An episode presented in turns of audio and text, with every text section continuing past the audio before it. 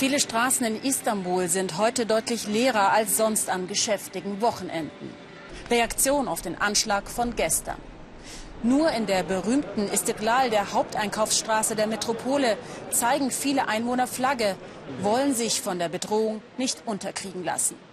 Am Anschlagsort rote Nelken, die in der Türkei für Trauer stehen und auf den Zetteln Botschaften wie Wir haben keine Angst, wir sind hier, wir werden uns nicht daran gewöhnen. Bürger stemmen sich gegen den Terror, der den Alltag vieler Türken trifft und Touristen verunsichert. Für den Selbstmordanschlag von gestern soll nach Angaben türkischer Behörden der sogenannte Islamische Staat verantwortlich sein. Guten Abend und herzlich willkommen beim Weltspiegel, liebe Zuschauer.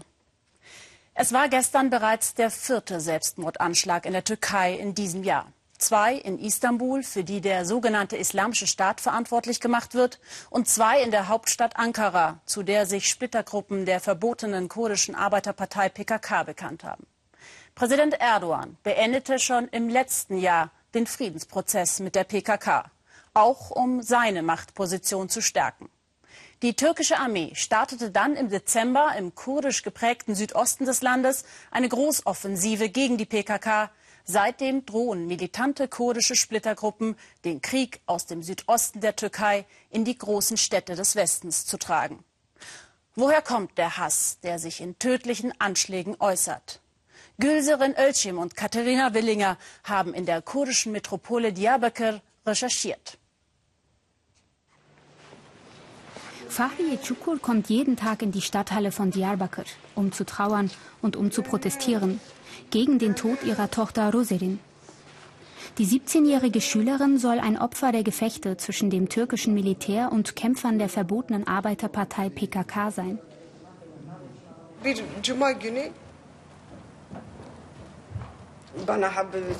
An einem Freitag habe ich durch die Medien davon erfahren. In allen Fernsehsendungen war die Nachricht, dass Rosarin auf der Straße umgebracht worden sei. Scharfschützen hätten ihr angeblich eine Kugel in den Kopf geschossen. Am 11. Dezember besucht Roserin eine Schulfreundin im Stadtviertel Sur. Am gleichen Tag erlässt die türkische Regierung, wie so oft, dort eine Ausgangssperre. Roserin kann nicht mehr nach Hause.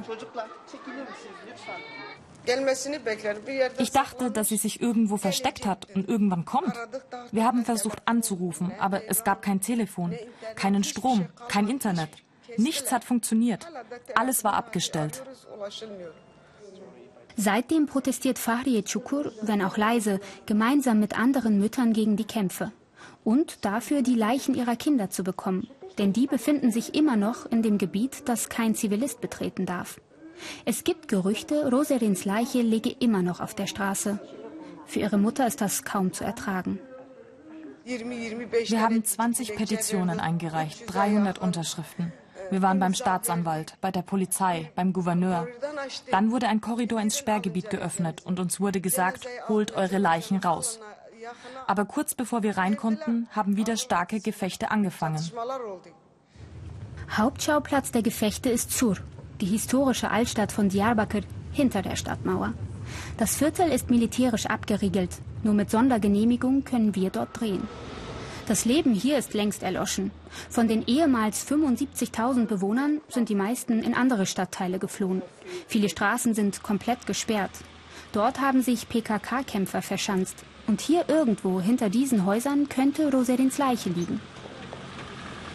Was bei dem Versuch, Opfer der Kämpfe zu bergen, passieren kann, hat Refik Tekin erlebt. Er ist Kameramann beim türkischen Sender IMG TV. Ende Januar filmte er in Cisre eine Gruppe Zivilisten, die Leichen von der Straße holen wollte. Diese Gruppe hatte weiße Fahnen mit sich und hat sie auch gezeigt. Auf einmal wurde das Feuer auf uns eröffnet. Als ich mich umgesehen habe, sah ich, dass Menschen zu Boden gefallen sind.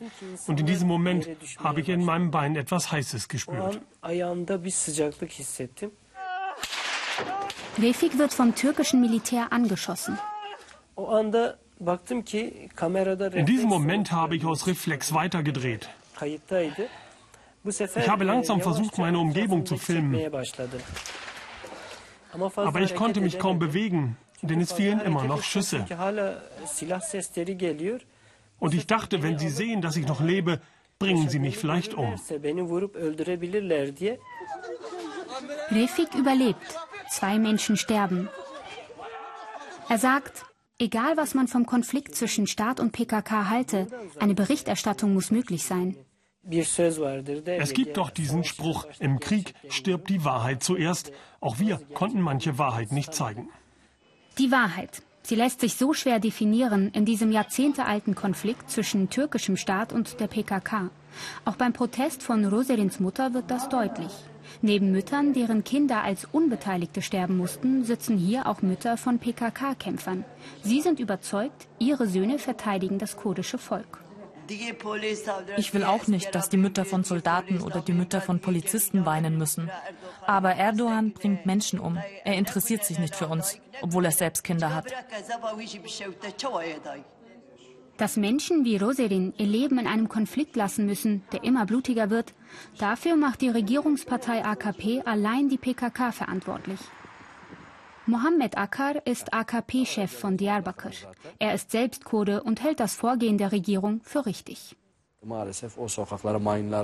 Die PKK hat Minen in den Straßen verteilt, Straßenbarrikaden errichtet.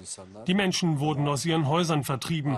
Wie jeder Staat sind wir dazu gezwungen, das Leben und den Besitz unserer Bürger zu verteidigen und auch die Abspaltung unseres Landes zu verhindern. Diyarbakirs Einwohner haben genug vom langen und zermürbenden Kampf. Auf Demos fordern sie immer wieder ein Ende des Konflikts und Zugang zu den Gebieten, in denen seit über 100 Tagen Ausgangssperre herrscht. Doch Protest ist in diesen Zeiten schwierig. Die Polizei greift hart durch. Das bekommen auch wir zu spüren. In Diyarbakir herrscht ein generelles Misstrauen, auch gegen die Zivilbevölkerung. Wir besuchen Roserins Familie zu Hause. Auch sie musste sich anfangs den Vorwurf gefallen lassen, die Tochter sei PKK-Terroristin gewesen, erzählt ihr Vater. Nach draußen versucht sich der Staat damit zu rechtfertigen. Er kann sich ja nicht hinstellen und sagen, meine Sicherheitskräfte haben meinen Bürger umgebracht. Mein Kind hatte nichts mit den PKK-Kämpfern zu tun. Mein Kind war eine Schülerin und wollte mit unserer Unterstützung ihre Zukunft gestalten. Solange die Familie die Leiche von Roserin nicht selbst gesehen hat, hat sie Hoffnung, dass Roserin ja vielleicht doch noch am Leben ist und irgendwann wieder nach Hause kommt. Der Staat soll den Krieg beenden. Wir wollen Frieden, Waffenruhe. Es ist traurig für das ganze Volk.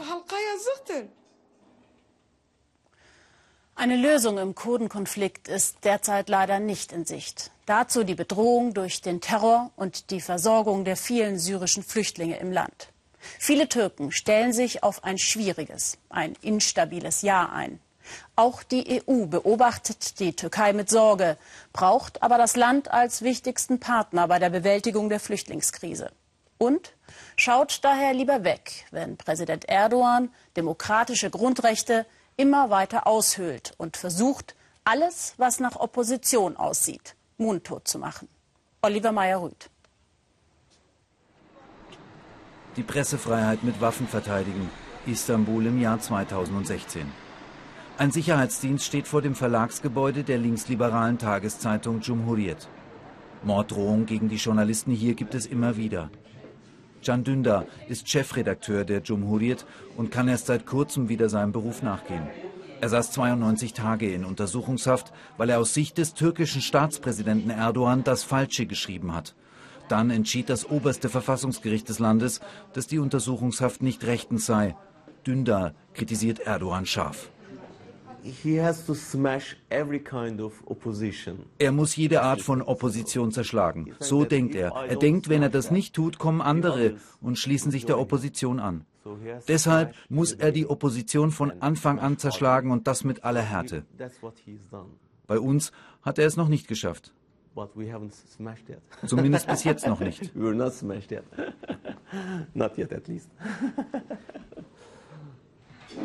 Festnahmen von regierungskritischen Journalisten oder Wissenschaftlern sind in der Türkei zurzeit Alltag. Verschiedene Medienhäuser wurden in den letzten Monaten unter Staatsaufsicht gestellt. Noch kann die Cumhuriyet frei berichten, doch sie ist eine der letzten unabhängigen Tageszeitungen. Dündar droht nach wie vor eine lebenslange Gefängnisstrafe. Am kommenden Freitag beginnt sein Prozess. Auch wenn er jetzt nicht mehr in Untersuchungshaft sitzt, fühlt er sich nicht wirklich wohl in seiner Haut. Der Mensch genießt die Freiheit. Ich bin aus der Haft entlassen worden. Gleichzeitig berichten wir in unserem Blatt jedoch über andere politische Häftlinge. Gestern wurden wieder regierungskritische Wissenschaftler inhaftiert. Deshalb fühle ich mich so, als hätte ich ein kleines Gefängnis verlassen und würde mich nun in einem großen befinden. Drei Wochen ist es her, dass Dündar und sein Ankara-Korrespondent Gül aus der Haft entlassen wurden. Spionage und Mitgliedschaft in einer terroristischen Vereinigung sind die weiterhin bestehenden Vorwürfe der Staatsanwaltschaft. Dündar und Gül hatten im Frühjahr 2015 über eine Lkw-Lieferung nach Syrien berichtet. Die türkische Polizei hatte den Transport gestoppt und untersucht. Danach erklärt Staatspräsident Erdogan im Fernsehen, es handle sich um einen Hilfstransport für Syrien. Schließlich zitieren die Cumhuriyet-Journalisten aus einem Bericht der Staatsanwaltschaft, es habe sich um eine Waffenlieferung für syrische Islamisten gehandelt und veröffentlichen Bilder von Granaten. Daraufhin lässt Erdogan die beiden festnehmen. Zurück in der Freiheit, zurück in der Redaktion. Natürlich ist der EU-Türkei-Deal Thema in der jüngsten Ausgabe. Dündar verurteilt die europäischen Regierungschefs scharf dafür, dass sie mit der türkischen Regierung einen Handel eingehen. Die Türkei nimmt die Flüchtlinge, Europa schließt die Augen bei der Pressefreiheit und den Menschenrechten. Das sei der Deal, so Dündar. Sie bezahlen die Türkei und dafür versprechen die Europäer, bei dem autoritären Führungsstil oder verhafteten Journalisten wegzuschauen. Das ist ein schmutziges Geschäft. Und ich nehme an, dass Europa sich eines Tages dafür schämen wird.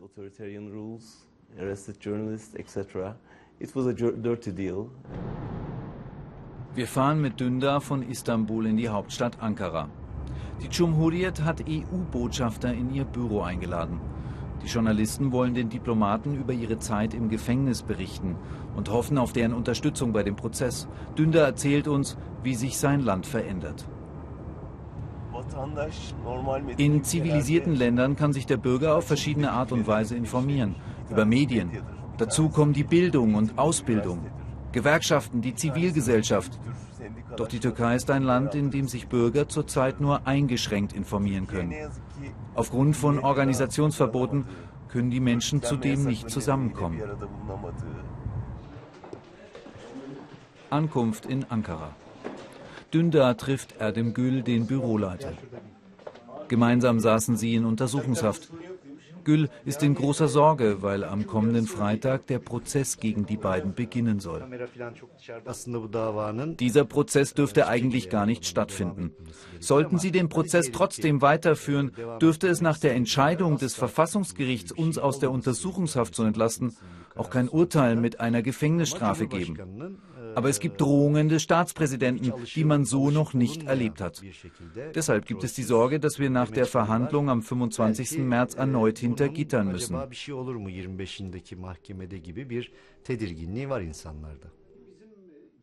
Mit Erdogans Drohungen meint Gül auch, dass der Staatspräsident die Entscheidung des obersten Verfassungsgerichts in Frage stellt. Viele in der Türkei sehen das als Angriff auf die Unabhängigkeit der Justiz. Kurz darauf kommen die Gäste.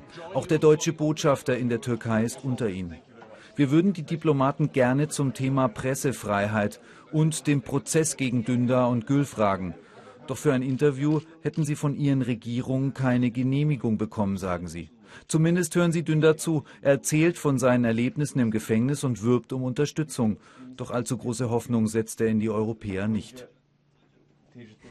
Europa sieht das Problem. Aber die Flüchtlingskrise ist ein noch größeres Problem für sie. Das ist Erdogans Glück und unser Pech. Es gibt eine große menschliche Krise mit den Flüchtlingen und Erdogan hat sich bereit erklärt, diese zu lösen. Deshalb haben wir die Sorge, dass Europa so lange beim Thema Pressefreiheit wegschauen wird, solange es diese Flüchtlingskrise gibt. Dündar muss zurück nach Istanbul. Dort wartet viel Arbeit auf den Journalisten in der Redaktion und der Prozess am kommenden Freitag. In Istanbul begrüße ich jetzt unseren Korrespondenten Oliver Meyer-Rüth.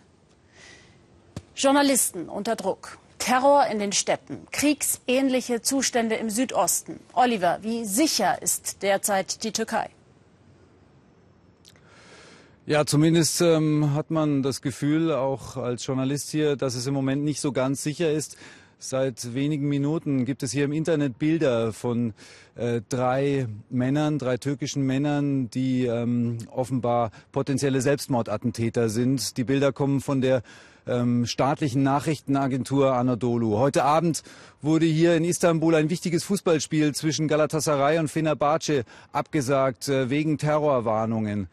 Da ist man verunsichert. Da bin ich, muss ich ganz ehrlich persönlich sagen, auch verunsichert. Wir haben hier zum Beispiel das Schild, das Firmenschild an unserem Studio abgeschraubt. Wir versuchen trotzdem unseren Job zu machen, aber im Moment ähm, sind wir natürlich irritiert.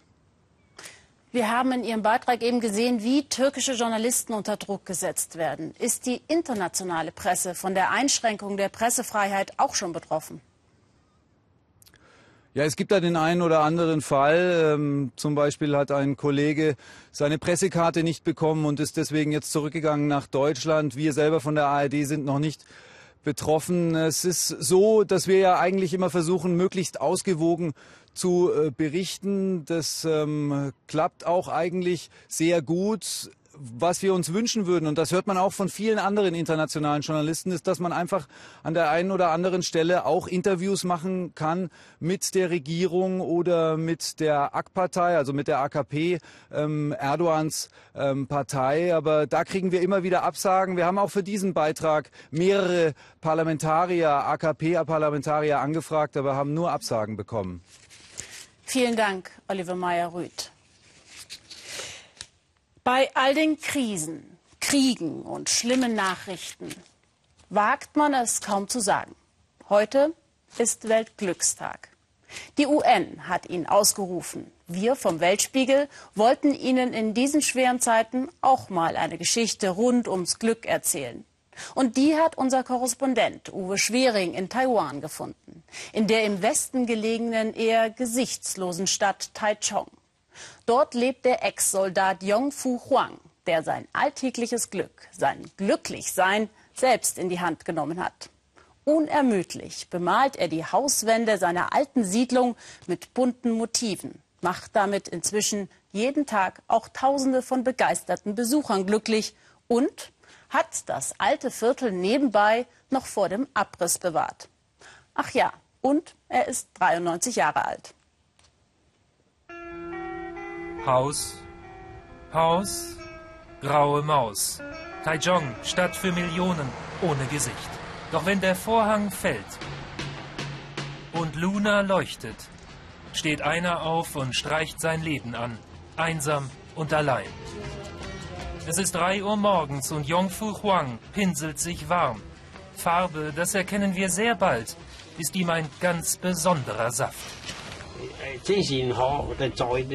Wenn ich Energie habe, dann stehe ich früh auf, bewege mich und male. Das ist wie Sport. Zwei meiner Kameraden sind schon gestorben, weil sie sich nicht bewegt haben. Und die waren viel jünger als ich.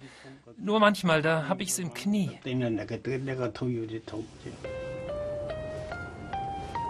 Huang, Ex-Soldat und Autodidakt, erherrscht über Relikte eines alten Militärdorfes, wie ein Eremit.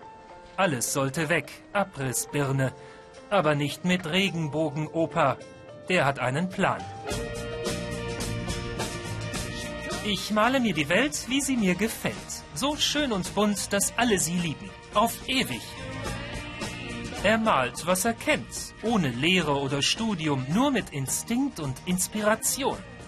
Ein perfekter Plan.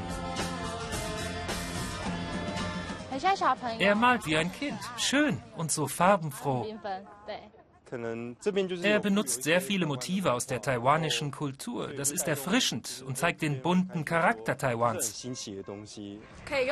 Ich finde, er hat hier etwas erschaffen für Hoffnung und Träume. Der bunte Planet Oper ist nun eine Attraktion für tausende Besucher täglich. Verzauberte Fans einer Fata Morgana.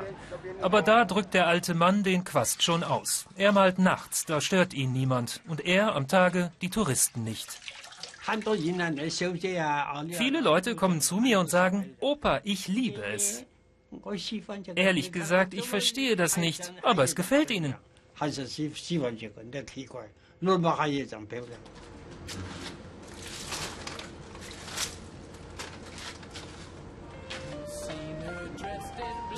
Huang hat Geschichte mit dem Pinsel verteidigt.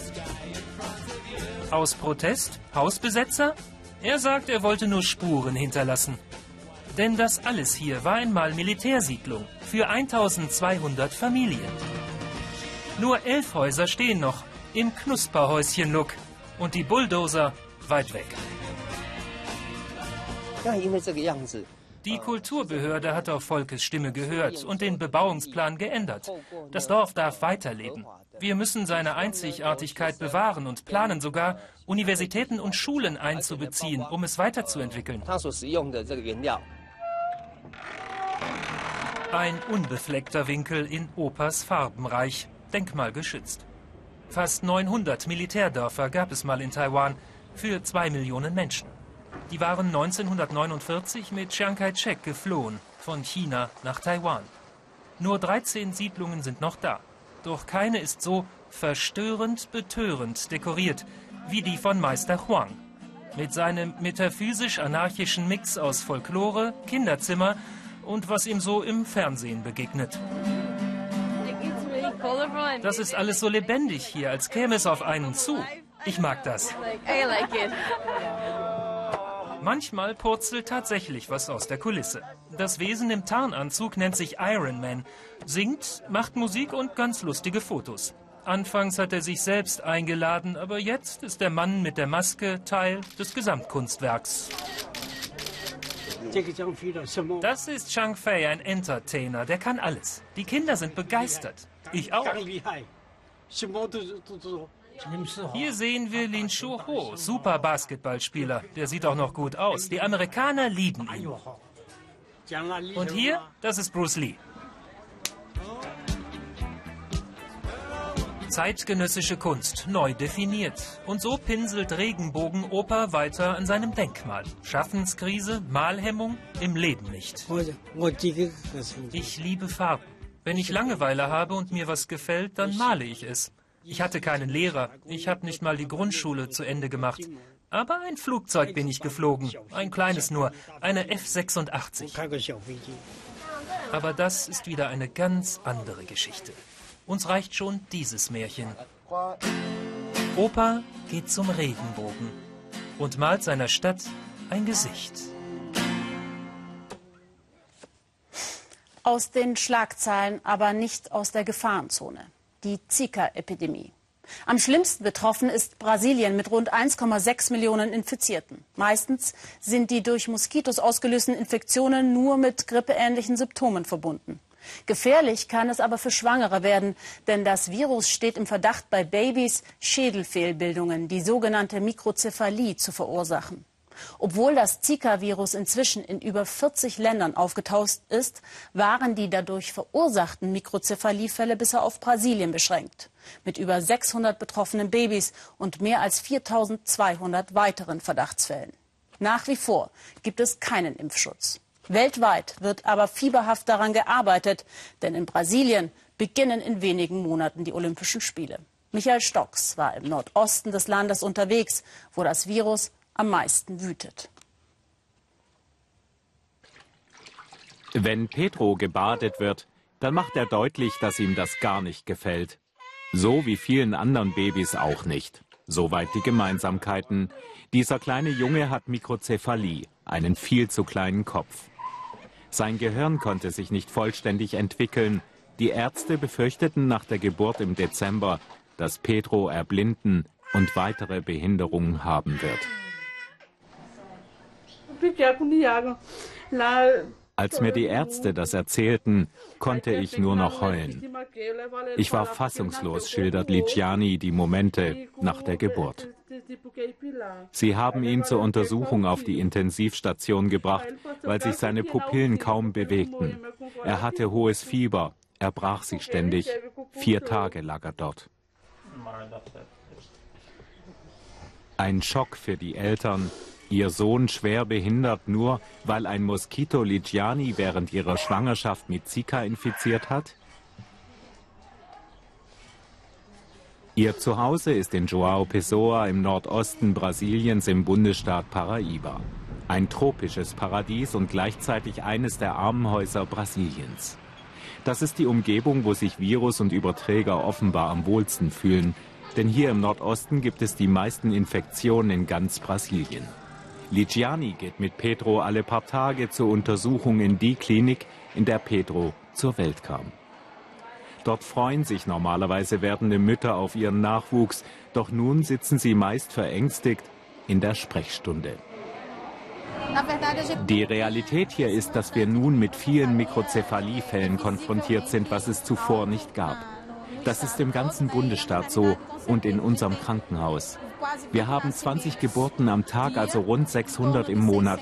Und seit Beginn der Epidemie haben wir nun 245 Mikrozephaliefälle, die nun alle untersucht werden müssen. Pedro ist einer von ihnen.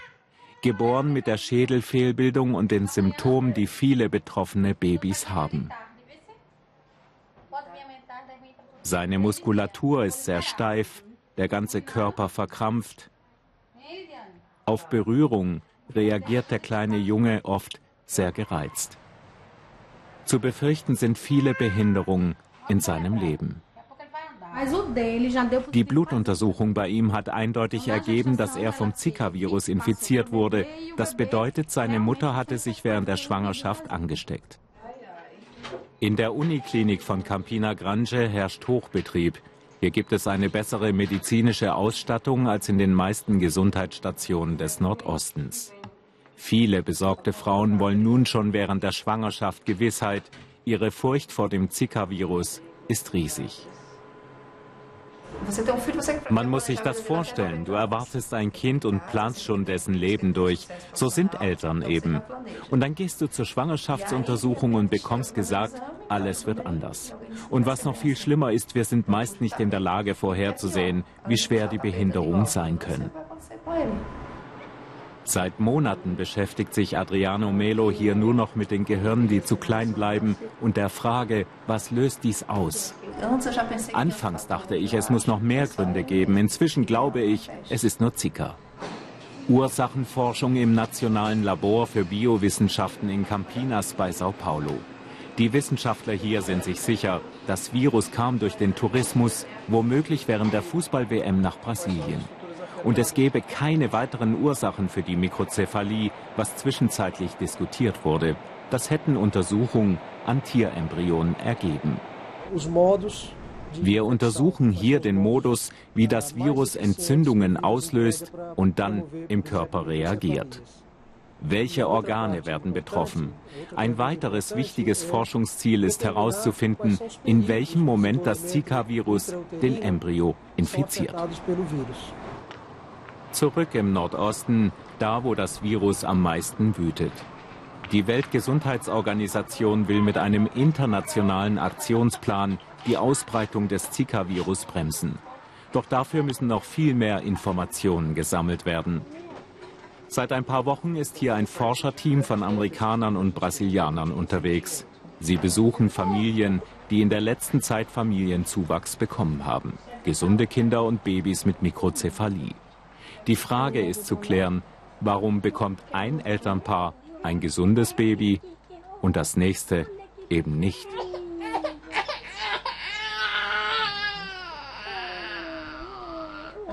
Unsere Ergebnisse sollten in ein paar Monaten vorliegen, sobald unsere Erhebungen abgeschlossen und alle Proben in den USA ausgewertet sind. Pedro ist jeden Tag bei der Therapie. Stimulation der Gehirnfunktion und der Muskulatur sind essentiell. Es gibt nicht viele solcher Praxen von Physiotherapeuten hier im Nordosten. Auf Zika war hier niemand vorbereitet. Aber Petro hat schon einige Fortschritte gemacht. Ich bin mir sicher, er wird laufen, sprechen, alles machen, was ein normales Kind tut. Ich glaube an Gott, dass alles ganz normal wird. Draußen wartet schon die nächste Mutter mit ihrem Baby auf die Therapiestunde. Ligiani geht nach Hause. Hoffnungsvoll. Aufgeben kommt nicht in Frage. In gut zwei Stunden wird Barack Obama in Havanna landen. Ein wahrlich historischer Moment, wenn nach 88 Jahren ein US-Präsident wieder nach Kuba kommt. Der Besuch dürfte spannend werden. Die gegenseitigen Erwartungen sind hoch. Manche meinen zu hoch.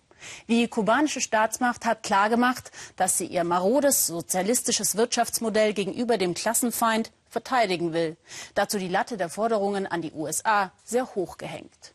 Die kubanischen Bürger erhoffen sich von der diplomatischen Annäherung mehr Freiheiten und vor allem ein wirtschaftlich besseres Leben, wollen aber nicht wieder wie vor der Revolution vom amerikanischen Kapitalismus dominiert werden. Peter Sonnenberg über Hoffnungen und Ängste im Vorfeld des Obama-Besuchs.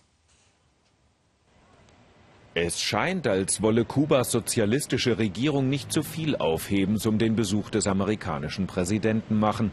Havanna bewegt sich im gleichen entspannten Takt wie immer und alles hier macht den Eindruck, als solle der Klassenfeind nicht zu sehr hofiert werden. Schließlich hat der was gut zu machen nach mehr als 50 Jahren Wirtschaftsembargo. Aber schlecht aussehen will man auch nicht, also wird auf den letzten Drücker noch etwas Rasen gestutzt und ein paar Schlaglöcher gefüllt. Vor allem aber das Baseballstadion von Havanna vorzeigbar gemacht. Barack Obama setzt bei seiner geschichtsträchtigen ersten Kuba-Reise auf die verbindende Kraft des Sports. 88 Jahre nach dem letzten Besuch eines amerikanischen Präsidenten auf der Karibikinsel bringt er eine Baseballmannschaft mit, die hier gegen eine kubanische Auswahl antreten wird. Vielleicht bekommt dieses Spiel am Ende weltpolitische Bedeutung. Kuba kann jetzt seine Situation in Lateinamerika verbessern, nachdem unsere Außenbeziehung lange nur von ideologischem Psychokrieg geprägt war. Kuba ist ein romantisches, aber bankrottes 50er-Jahre-Museum. Deshalb macht die Normalisierung der politischen Beziehungen zu den Vereinigten Staaten den Kubanern viel Hoffnung. Aber in 15 Monaten Tauwetter hat sich für die Menschen noch nicht viel verändert. Außer dass die US-Interessensvertretung in Havanna, wo täglich hunderte Kubaner für Visaschlange stehen, jetzt wieder eine offizielle Botschaft ist. Ansonsten geht es langsam voran mit der Annäherung. Raúl Castro stellt Bedingungen, die Obama nicht erfüllen kann. Der US-Kongress gibt bis jetzt weder grünes Licht für das Ende des Embargos noch für die Schließung des Gefangenenlagers Guantanamo. In der Bucht ganz im Osten Kubas, die seit gut 100 Jahren US-amerikanisches Territorium ist. George Derrick sagt, uns Kubanern geht es nicht um die Frage Gefängnis oder nicht, sondern darum, die ganze Bucht von den Amerikanern zurückzubekommen. Sein Großvater Nicholas Derrick hatte noch für harte Dollars auf der US-Basis gearbeitet. Der englischsprachige Einwanderer aus Jamaika bekam am Ende eine Rente, von der andere Kubaner träumen. Enkel George ist heute Vorsitzender des British Welfare Center Guantanamo. Hier pflegen die Nachfahren der jamaikanischen Einwanderer ihr Englisch, obwohl es für sie schon lange keine Jobs mehr bei den Besatzern gibt. Heute würde den Amerikanern hier keiner mehr eine Träne nachweinen. Vergessen wir nicht, dass uns die Basis der Amerikaner viele Entfaltungsmöglichkeiten nimmt. Hier kann es keinen Fortschritt geben, solange dieses Gefängnis in unserer Bucht ist. Erst wenn die Amerikaner verschwinden, sehe ich optimistisch in die Zukunft. Als Raúl Castro und Barack Obama sich beim Amerika-Gipfel 2015 in Panama zum ersten Gespräch trafen, bezeichnete Kuba diese Grundsatzfragen als entscheidend für die Erfolgsaussichten der neuen Freundschaft die Rückgabe Guantanamos, das Ende des Wirtschaftsembargos und den Schutz des sozialistischen Systems vor dem kapitalistischen Einfluss. Wirtschaftsprofessor Omar Eberleni berät die kubanische Regierung, ist einer der Vordenker im Reformprozess, den Kuba vor fünf Jahren angestoßen hat. Der Befürchtung, die USA könnten Kuba in einen ihrer Freizeitparks verwandeln, tritt er selbstbewusst entgegen. Wir wollen nicht die Geschichte von vor der Revolution wiederholen, als sich unsere Geschäftsbeziehungen zu 80, 90 Prozent auf die Vereinigten Staaten konzentriert hatten. Jetzt ist unsere Strategie, ein Gleichgewicht aus Geschäften mit den USA, Europa und Asien aufzubauen. Doch auch diese Strategie bringt bis jetzt noch kein Geld ins Land. Das Embargo blockiert immer noch alles, nur der Tourismus boomt. Jeder will noch schnell das alte Kuba sehen und immer mehr Besucher kommen aus den USA. Wenn wir nach Kuba kommen wollen, muss die Reise dem kulturellen Austausch dienen. Amerika erlaubt uns noch nicht als Touristen nach Kuba zu reisen. Deshalb können wir hier nicht einfach Urlaub machen, sondern müssen uns Vorträge anhören. Ich befürchte, dass bald zu viele Amerikaner hierher kommen. Das könnte Kuba schaden. Wenn wir Kuba jetzt überlaufen, könnte das der Insel etwas von seiner Besonderheit nehmen. Doch viele Kubaner haben gemerkt, dass es dauern wird, bis die neue Beziehung zu den USA ihnen nutzen wird und verlieren langsam die Geduld. Alejandro Reyes wohnt jetzt mit seiner Mutter alleine. Bis vor kurzem hat er alles gemeinsam mit seinem Zwillingsbruder Gerardo gemacht, von dem ihm jetzt nur ein Foto aus Kindertagen geblieben ist. Denn Gerardo ist auf der Flucht über Ecuador und Mittelamerika in die USA, die ihm als Kubaner immer noch problemlos Bleiberecht geben. Es fehlt so viel hier in Kuba und es wird nicht besser, es wird schlechter. Deshalb sehe ich meine Zukunft bei meinem Bruder in Amerika. Alejandros Oma hat zusammen mit Fidel Castro in der Revolution gekämpft. Bis heute genießt die Familie deshalb ein paar Vorteile. Trotzdem fehlt es an allen Ecken. Wir haben überhaupt kein Problem mit unserer Politik, sondern mit unserer wirtschaftlichen Lage. Ich war Soldatin, als ich jung war. Meine Mutter Revolutionärin, mein Vater Chirurg. Mit der Politik unseres Landes bin ich einverstanden, aber mit der Wirtschaft nicht. Den Gedanken, beide Söhne an Amerika zu verlieren, kann Maria Reyes kaum ertragen. Obama, sagt sie, soll lieber helfen, das Leben in Kuba einfacher zu machen. Dann muss niemand mehr fliehen. In ein paar Stunden landet der US-Präsident in Havanna und trotz Baseball-Diplomatie wird es ein schwerer Weg zu normalen Beziehungen. Ein Kapitel in den Geschichtsbüchern dürfte Obama sicher sein, weil er ganz ohne Revolution Kuba in eine neue Epoche hilft. Ganz ohne Revolution und ohne Krieg. Diplomatie kann eben doch etwas bewegen. Das war der Weltspiegel für heute. Gerne können Sie sich noch einmal alle Beiträge auf unserer Internetseite ansehen und bei Facebook kommentieren. Ich wünsche Ihnen noch einen schönen restlichen Weltglückstag, einen schönen Frühlingsanfang und einen guten Abend. Auf Wiedersehen.